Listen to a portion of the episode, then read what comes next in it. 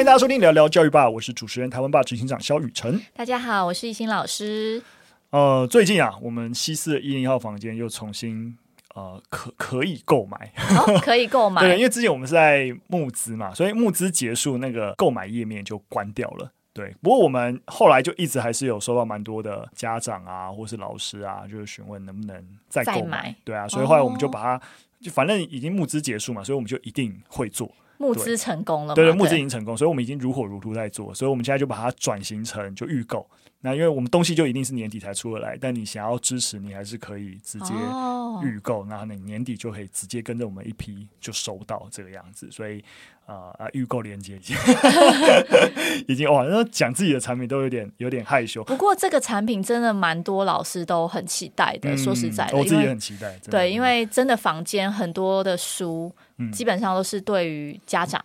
或对老师，但是没有一本是可以让就是青少年可以直接看的。嗯、没错，我们当然也期待我们的内容，除了小朋友之外，我相信我我连我自己看我们呃内容在整理的。呃，编辑啊，跟伙伴在撰写啊，都觉得我自己也都蛮有收获的。嗯，对。那我也希望，因为接下来大概也有在将近快半年的时间，这个这段时间我们都会陆陆续续每个章节每个章节来进行制作校订，然后跟外部的各个领域的专家进行讨论。那其实我也蛮希望，呃，所有听众朋友也可以一起参与我们这个过程。像我们预期是希望，哎，我们每个章节都有完成之后，都可以提前，例如在我们的支持者的社团当中试出，所以你可以提早就看到这些内容，抢先看的概念。对对对，那我觉得对我来说，这种也不是抢先看，我就希望大家一起来完成这个东西。就是我相信支持我们的人也会希望真的可以拿到一个呃好的、很棒的成品。品对对对，嗯、哼哼，那所以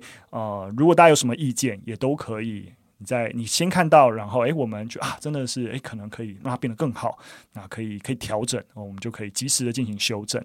所以在出版前还可以滚动式修正。对对对对对，我们就一个章节一个章节完成，然后就在社团中提前试出，嗯、然后大家看到之后，然后就可以也可以回馈我们意见，对对对，然后让十一月、十二月真的这东西送交到大家手上的时候，是已经有很好的出错了。嗯对对对对，那我是很这样期待啊，所以希望大家可以跟我们一起努力。对，那支持我们。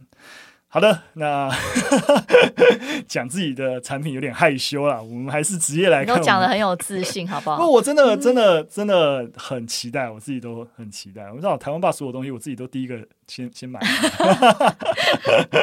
好了，看再看第一则新闻。第一则新闻算是真轰动教师圈的。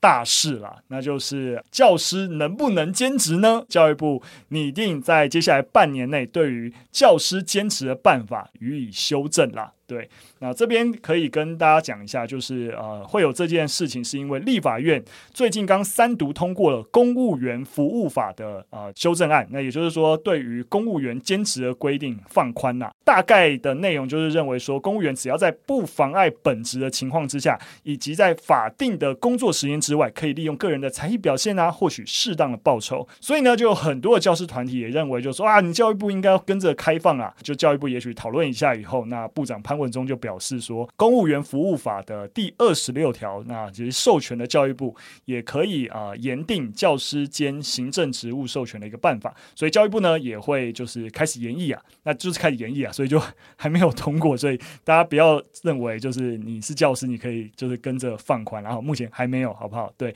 那因为为什么要要做讨论呢？那你可以想象，因为教师兼职其实比起一般公务员有蛮多额外的规定啊，因为要平衡教师。的兼职跟学生的受教权，对，你也可以想象，因为过去就有一些老师在补习班兼职嘛，或者是在一些、呃、提供一些课后辅导，那就很容易有不公平的事情。怎么样不公平啊？我就偷藏一手，我在课堂上不讲，他就说你要去我的补习班上课，我才要跟你讲，或者是诶，我在我的补习班或者我这些课后辅导班，我会段考的题目会泄题。哎，你没有听到，然后你就是考试会比较差，就会有这种不公平的事情发生，所以教师兼职的事情才会这么的敏感啦。我终于等到这一天了，当然还要半年啦，但我觉得超超棒的，因为其实我觉得周遭的很多老师都超有能力的，嗯，而且不是就是因为你是老师，你要教育学生，其实你应该也要到。各个不同领域去看看。嗯，对，那不是让我们一直看着学校 里面的这些事物，对，然后限制我们某一些自由。我觉得这个修法我们是乐见其成，非常开心。那我我自己觉得，我相信在很多人大家也都不清楚，我自己是认认真像我之前在教书，我对于到底我是老师，我到底哪些兼职是可以做，哪些兼职不可以做，其实是。还蛮蛮蛮不清楚的，我很有研究。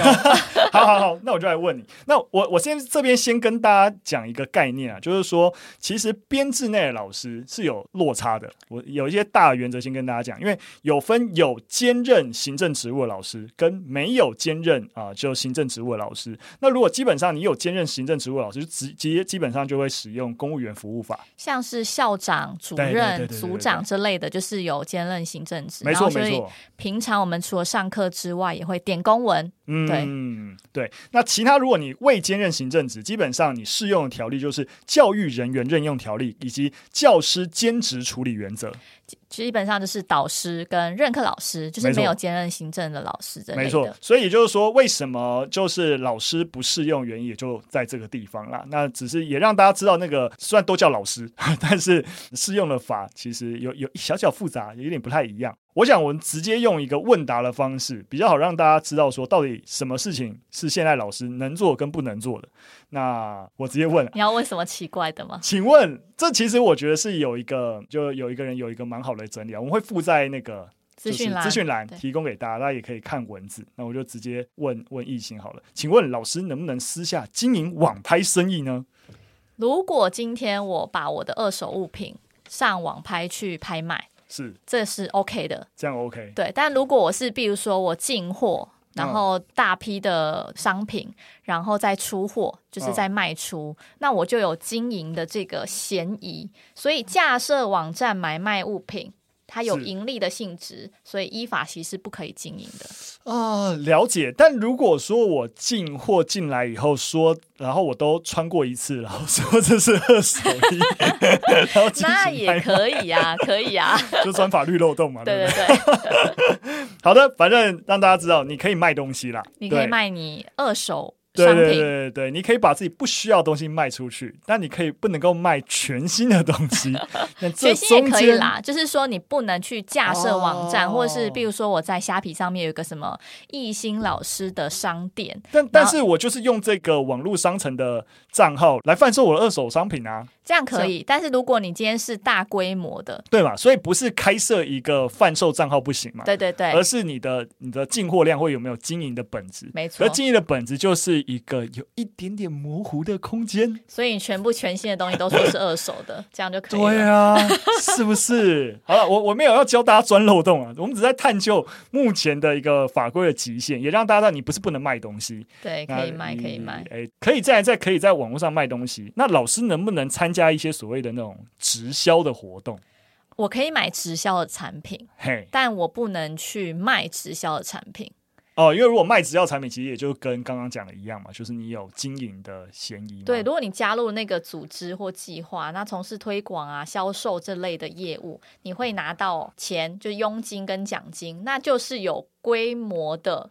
就是商业行为，哦，就是刚刚刚讲的一个条件有点雷同，就是反正你就不能够认真在经营一个商业买卖。反正你如果是认真在经营商业买卖就不行。只是刚刚讲的，你单纯买卖东西还不好认定。可是如果你加入一个直销系统，就很好认定。对，你不能说，哎，我平日都在教书当老师，然后我假日去从事直销，这就不行。不行。那老师可以自己出书吗？哎，这可以哦，这可以。可以对，对，很多老师都有出书。对，因为像教师出版个人书籍作品或参考书其实，就不算在兼职的范畴当中。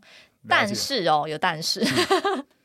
不得有盈利目的或是商业宣传的行为。就具体来说，并不是说老师出版呃书籍或作品不能收到这些报酬，而是不能够参与出版社举行的商业宣传活动。对对对，这这非常非常奇怪。我可以出书，所以你意思说我我我可以出一本书，但是如果出版社要办一个签书会，我不能参加。对，然后不能以此投入商业组织的经营，你也不能说我协助这个。书的销售，对，但出出版社帮我出书就要销售啊。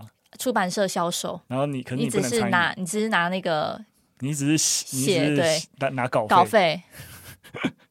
有有有一点点荒谬，是不是很可怜？我们都被限制住了。但教科书一一概念一样嘛，对不对？教科书一定是可以的，对对对对。其实因为就是教育部认为说教科书要更符合教学现场的需求，所以像我。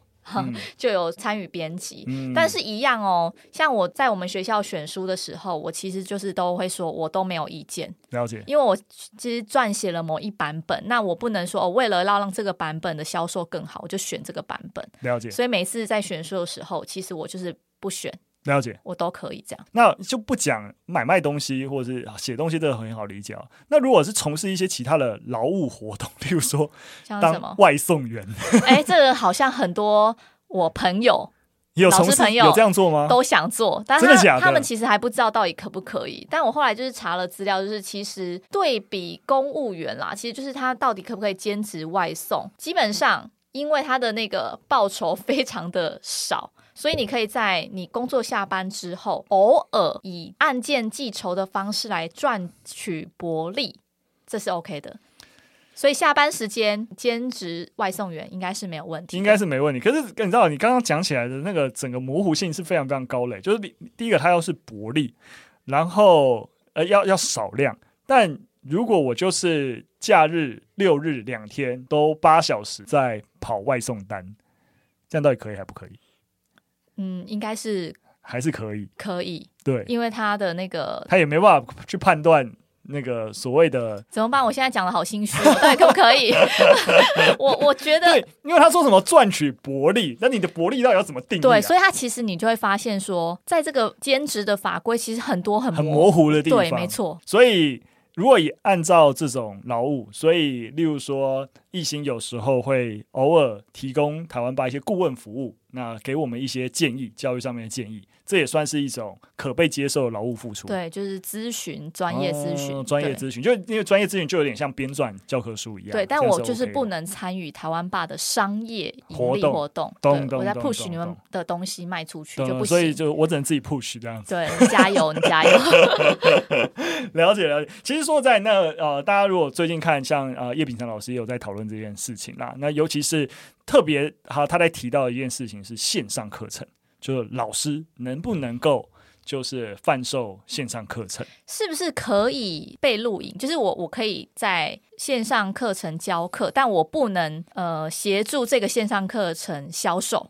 如果以刚刚的逻辑来讲，如果以刚刚的逻辑是这样，对。可是的确，就像我们刚刚一直在讨论，就一直这件事情有一些。法规上面的一些模糊的地带，所以像呃叶老师有提到，就一些又有老师他就是有有有线上课程，先先我先我们不清楚他有没有在协助贩售，但因为他有这个线上课就被人家检举，然后就惹得蛮麻烦的。对哦，因为不管怎么说，你一定会分润啦。因为其实就是很模糊。对，就是你虽然没有去推，但是。一定你脸出来嘛，然后就是这也是你的呃，你可以说的就是你的智慧财产权，所以你这个销售你不推你也会分润，所以就有人就觉得啊，这是一个不当兼职，就去检举。就像你说的，因为刚好有点点模糊地带，然后就对，没错，查证其实也很难查。说实在的，如果说你说查证是为了要举证他有没有从事商业贩售的行为本身，呃，我相信这个是是困难的。对啊，因为像是如果我自己在我个人脸书上面去推分享分享我的教科书，那这样有没有算协助这个教科书？没错，没错。我先讲这些东西太模糊，啊、尤其像刚才讲的，你我明明出一本书，我还不能够参与一些就是签书会，签书会，我也不能去参与说，哎，为什么我写这本书的？对，因为其实出版社在办这种活动，其实某种程度也是在宣传呐、啊。对啊，那我就不能去讲说我这本书的理念是什么？哎，没错啊，没错啊，就是你你做了还不能够告诉别人你做了，因为一一旦讲了，就是在从事商业行为。嗯，就其实是有一点荒谬了，而中间又有点模糊地带。但我我也必须要说啊，我我也多帮教育部讲一句话，因为这就跟我前面刚刚讲的，为什么对于教师的兼职，其实我觉得相对规范比较多啦的原因，也是因为比起一般公务员，其实你往往因为你你就本身是用你的职能来获取报酬，就是教学生嘛，所以你这个职能如果用在补习事业。是很容易的，就会影响到刚刚我说的啊，我上课就偷藏一手，然后不教。我是我就是我举个例子，如果开一个线上课程，那我是历史老师，我开一个历史学习大补帖的线上课程，我随便举例啊，那我就还有还是有可能遇到我刚刚说的这个情境，我就在我啊、授课班级里面都跟大家讲说，哎，你们想要知道更多。在线上课程，你们去买这个线上课程，你知道吗？就是我我不是我不是说一定会有老师会这样做，而我的意思就是说，毕竟教育部一定多少会有一个防弊的目的在。因为你不防避，就会引起很多的一些争议啦。所以我也相信这个为难之处。但老说，我也是在大体上还是站在能够开放，然后让更多元、更好的一些教师专业跟技能能够被分享出来。对，那就再看我们的行政当局怎么做了。这真的现场很多老师的能力应该要被解放了，可以想一下斜杠要斜杠。好的，那当然也希望啊，如果之后呃有更好的放宽的话，一心老师跟台湾爸之间的协作关系也能够在这个放宽之后能够有更多的作为，因为台湾爸就是希望我们在做的事情跟现场老师能够有更多的连结，能够帮助到体制内的教育。但如果没有更多体制内老师一起参与我们，我们也就。很难说我们做到的东西能够符合老师们实际上面教学的需求啦。嗯，那我们就直接进入第二则新闻啊。第二则又是一心老师的主战场。这个新闻在谈的是学习障碍，学习障碍。那它是一个算美国的新闻啦，就是过去啊有学习障碍孩子都会被认为啊很笨啊，啊你是不是不专心？但是我们都知道不是嘛。那你学习障碍其实就是你，例如说是阅读型的学习障碍，就是没办法看字，因为你字就是没有办法看得出一个。呃，有意义的概念，所以纽约市他在面对这些啊、呃，就是特别是读写的学习障碍的孩子，开设了专门的学校，在这个专门学校里面，直接提供语音课程来协助他们进行学习，那这是件非常好的事情啊。那多跟大家补充一下背景，在美国啊，大约有五分之一的孩子都有读写障碍的问题，很多诶、欸，五个就有一个。对啊，呃，人们啊。呃过去啊，在不了解啊这种学习障碍的情形底下，都说啊你们就是笨啊，不专心啊，你们不努力啊。但是必须要说，他们智商跟大家是一样的，只是大脑在处理语言的机制上面出现问题，导致他们在阅读啊跟书写的时候出现很很大的一个困难。那像是很难能够去像我刚才说的辨认出字形。大家有没有这种感觉？你有时候看像看中文字啊，你看一个字看久了，会觉得哎为什么那个字长这样？就是你你把这个体验去放到那些孩子，他们无时无刻在看所有字的时候都没有。办法辨认出来，你就可以大概想象出那种感觉了。他们没有办法连续的阅读书写，更不可能理解啊里面的内容，这不是他们愿意的。那所以啊，最快大概从下个学期开始，那纽约市就会在他们八十所的小学跟八十所的初中开始提供筛选跟教师训练、学生辅导啊这些资源，让人们可以帮助这些孩子能够持续的进行学习啊。那另外在二所比较弱势的学校呢，也会提供有读写障或其他。语言学习障碍的一个孩子，用语音为主的专门课程。那此外，他们也希望在下个学年陆续从幼儿园到十二年级的老师都开设基础的训练课程，就希望老师都有这些能力啊。那这样的话，就可以在每个区域都能够设有这样的专门学校。对，其实，在台湾，就是学习障碍在呃融合教育里面算是多数的，嗯、自闭症跟呃学习障碍都算。嗯，所以其实美国他们做这件事情，就是把学习障碍这个类别。的特殊生拉出来，特别额外有个学校来上课。嗯，但其实，在台湾没有。是台湾的特别的特殊教育学校，其实只有，比如说像听障啊、视障，嗯，对，或是肢体障碍的，没有针对学习障碍，没有针对学习障碍的。对，所以像是刚刚提到那个学习障碍的部分，我这边也再多做说明一下。其实学习障碍分蛮多类型的，嗯，那最普遍的其实就是阅读障碍。嗯，但阅读障碍有分，嗯，到底我是看不懂这个字，还是我看不懂这个句子哦，因为如果是呃看不懂这个句句子，就是我阅读理解有问题。对，但是如果我今天连一个字都看不懂，当然字的问题。对，当然那个后续的阅读理解也会有问题。嗯，所以像是呃比较多数的，其实就是百分之八十其实是阅读障碍，嗯，那大概百分之七十有识字障碍。那其实这中间很复杂，有可能我有。呃，识字障碍也有阅读障碍，也有可能我只有阅读障碍。但一定要知道孩子的状况是什么，才比较好协助。对，没错，像是呃，我们学校大多是在发现他们学习成效比一般学生低的时候，我们就会把他们就是挑选出来，然后去测验他的阅读跟他的识字。嗯，因为其实我们一般的学习都是纸笔测验，嗯，所以蛮呃蛮快，或是蛮能够找到这些学习障碍的孩子。懂。这时候我们就会开始介入处理。我们透过他们的一些检测，好，他是哪一些类别的，那我们去给予他额外的一些服务。嗯，那少数也有书写障碍，书写障碍就是他真的不太会写字，所以有虽然看得懂，但没办法写东西。对，他没有办法，就是我只能 copy 那个字形，嗯，但是我很难把就是字写得好，或是写完整。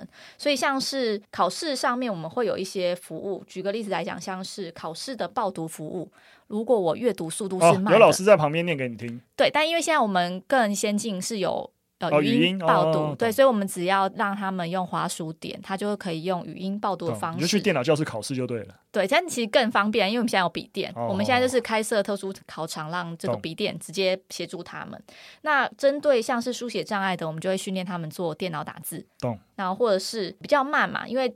不管怎么样，它在操作上面都是比较慢的。哦、对啊，感觉书写障碍在一个网络的时代，可以慢慢变得不是问题。没错，没错，反正我用打字就可以解决。对，像是我们孩子，就是有些人说他们其实不太会电脑打字，嗯、他们比较会用手机打字。哦，对，但是我们就会训练他们，因为我觉得这电脑打字，不管是未来，它都是一个趋势。对啊，那就是会训练他们去做电脑打字。不可能在未来主要的，你知道，那大家。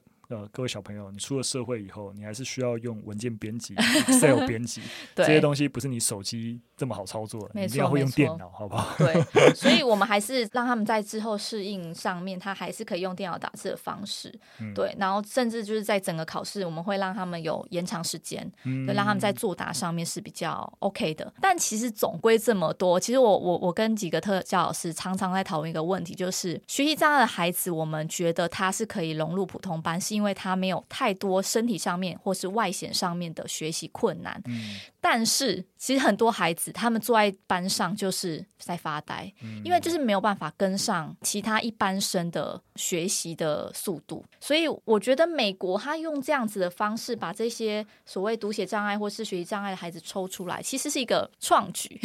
了解。不过我我其实反而在想的事情是，因为像因为毕竟一心待的是呃完中嘛，所以也就是说当你们去检测出。孩子有学习障碍的时候，已经是他十二岁以后了。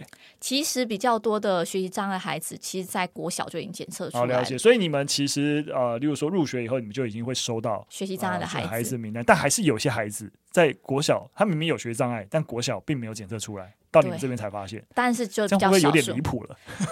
所以就是说，所以我觉得这是我们台湾特教要努力的啦，因为很多的。老师可能比较没有那么有敏感度，懂？他就觉得啊，这是成绩不好。了解，就等于一定要是班上的老师，然后因为就像你说的，他他可能只是不喜欢学习，可是你要怎么如何分辨他是不喜欢学习，只是单纯学习成绩不好，还是他其实因为有阅读障碍才学习成绩不好，不见得那么好分辨。可是当老师又没有。这样的敏感度的时候，那你就会延误他被诊断出有学习障碍。那只要越晚被诊断出有学习障碍，那他的学习成就就只会一直越来越低落，然后排斥学习。我跟你讲一个更扯的，就是我国中接受到一个孩子，嗯、然后我们大概才不到一学期，我们就发现他在班上都不讲话，嗯，然后我们就开始觉得说，哎，他可能有选择性缄默症，嗯，然后我们就去追小学的记录，嗯。结果小学老师说他只是比较害羞，他整个六年都没有讲话。然后老师觉得只是害羞。对，然后一可能就是一二年级是一个老师，三四年级是一个老师，五六年级是一个老师。哦、这这三三位老师，我们都很想问说怎么了？你都没有发现他都不讲话、欸。嗯、然后所以我们国中大概八年级，我们才帮他做鉴定。鉴定，嗯，对，这真的很荒谬，就是一个 对 sense 的问题啦。对，没错。所以你知道啊，有时候我都觉得。老师啊，是要有一些人际跟社交的敏感度，就是有状况的孩子，你还认为他没状况，就代表你没有感知能力，你知道吗，没错啦。但的确，连续三个老师都看不出来，真的很对。现在国小一个班才多少学生？呃，也大概是二二十到三十。对啊，我们以前念书的时候四十个，哎，现在导师你也不过顾二十几个孩子，你还没有办法了解每个孩子的状况。嗯哼，好了，我没有要继续骂的意思啊。每个老师都很辛苦，会那么焦虑，也就是像我们刚刚说的，如果孩子越晚发现，我们越晚帮孩子找到。他学习有困难的原因，可能是因为特定的障碍，还是因为我们就难以给予正确的帮助。然后你越晚，孩子的状况就会越严重，然后排斥学习啊的状况都会变得越来越难处理啦。对，那回到这则新闻，我也想要再再跟大家分享的是，其实我们常常在讲融合教育，是对融合教育，其实就是让特殊生可以在一般的呃学习环境中，能够进进到那个学习场域参与。就是一般生这样子，然后可以获得进步。嗯，那我觉得台湾应该是目前我们都在走融合教育，这个很有趣哦，因为以前不叫融合教育，以前叫做回归主流哦。但你有我记得这个名词？那你觉得回归主流这个词？很很很 有，你是有 sense 的，对，因为就是 谁是主流，对，好，所以现在才改成就是融合教育。嗯、但其实我在就是真的跟几个特教老师在讨论，就是大家对于这件事情其实是担忧的，嗯，因为你你看，就是这些学习障碍的孩子。他们坐在教室里面，就是没办法跟一般孩子学习，嗯、即使他可能没办法，就是他在互动上面是 OK 的。嗯、那我们太过于强调就是融合教育，其实某种程度我们也在剥夺他们学习的权利。嗯、对，所以像美国这样子的，就是他们把这些孩子呃额外开设学校来让他们就读，在。我们几个特教老师看来，其实我们觉得是一个好的方向，然后他们也很期待台湾可以有这样子的跟进。不过我现在这样听到，我其实就想到我们呃之前有一集跟大家分享的那资优生的问题。就是我觉得在台湾，多数的家长可能都，我觉得大家会有一个迷思，就是觉得啊，小朋友要跟大家一样，或是有同才，那所以如果被特别拉出来，那就是是是不好的。所以我觉得，我觉得有一个这样的迷思。所以啊，像我们之前那一集分享，就是诶，资优生如果被拉出来或者跳级，会不会对他的未来产生影响？那研究就是说，你就是不会，就是没有，就是没有影响。对对对，你不要认为就是找到一个适合孩子的呃的一个。呃，学习的方法，不论他是资优生还是学习障碍，他如果脱离了所谓的大部队，脱离了多数的孩子，那他就可能会啊，可能人际相处有问题啊，或者怎样。其实就你想太多了，就是不会。可是如果你为了让他配合多数人的节奏，跟他就是配合不上，那不论是或快或慢，配合不上，那反而会让他产生挫折。对对啊，对不需要大家都。这么一般，对，就是我觉得我们还是可以把那个特殊教育这个东西拉出来，是是是，对，所以我们也很担心，真的全部都要融合教育的时候，其实会，其实某种程度我们是在剥夺孩子们的学习的权益，嗯，没错没错。哦，我想当然了，我们也不是说人格教育就都是不好啦，对而是要取得一个平衡。对对对对，对你不觉得就把全部一直丢丢在一般般？那也不是说一定全部都拉出来。那也许对，然后有一个评估，然后让这件事情可以大家都自在啦，不要压力太大。因为每个孩子状况都不一样。我想有些孩子适合就是说，哎，他可能在特定的学科或者部分的授课时数啊拉出来，然后一半的时间啊进去，或是直接他必须要直接进入一个。呃，独特的专门学，就那个严重程度已经是不太一样的，对啊。那我想我们应该可以有一些弹性的机制了。好的，那我们直接进入最后一则新闻。那最后一则新闻要跟大家聊的是交通噪音对于孩子的影响。那当然，大家都知道噪音是不好的，所以的确对于孩子的影响也是非常不好的。就尤其是如果你的学校啊附近呢交通噪音比较多，对于儿童的认知发展也会变得较为缓慢。那这是一份巴塞隆纳进行的研究啊，他们发现啊，学校环境当中的交通噪音对于七到十岁儿童的认知发展是有影响的。那这是一个为期一年的研究啊。那学者就发现说，诶，在噪音程度比较高的学校就读，以及如果是噪音程度比较低的学校就读，那就发现呃有噪音的。地方啊，那孩子的工作记忆啊，跟专注力的发展都变得比较缓慢。其实这个研究虽然说 好像很 common sense，但还是有一点点出乎我的意料。因为有时候我有在那个看新闻啊，就看到一些可能家长团体啊，然后或是家长会啊抗议学校附近很吵啊，或者之类，我都觉得，诶，有那么严重吗？诶，真的有这么严重？会影响儿童的认知发展，还蛮严重的。对，因为我我觉得我以为学校都会盖在比较安静的地方。哦，但有些学校好像，呀，他可能一开始。是安静，因为学校可能存在比较久，哦、突然有旁边，对对对对，然后或是捷运突然盖了经过之类的。我反而是常常，就因为我们学校附近就是居那个住宅区，对，然后我们常被投诉，比如说校长讲话太大声，然后那个 上课钟响、扩音器、下课钟响都会被投诉、欸。哎、哦，对，就说你们这样太大声了，就是反而是居民觉得我们太吵。但这个研究啊，还是有些蛮，我觉得有点有些资讯蛮有趣的地方。这研究其实提到，噪音其实分了两，你去看待噪音可以分成两个程度去看，一种是平均噪音程度，一种是啊波动噪音程度。那平均噪音程度越高，再就是平均那个分贝数啊，那越高，那当然是不好啊。但是如果平均噪音程度越高，通常只会孩影响孩子的专注力表现，对于孩子的工作记忆表现是没有影响的。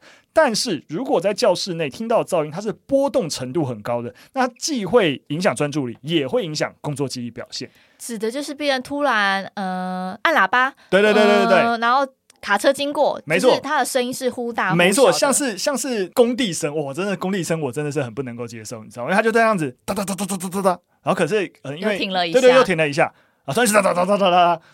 很烦，真的真的会很很很很令人抓狂。尤其是前阵子在家上班，那在家白天的时候，偶尔就会有邻居可能正在施工，就哇！我刚刚在脑袋想了这两种，就是平均噪音跟波动噪音，我觉得都很烦。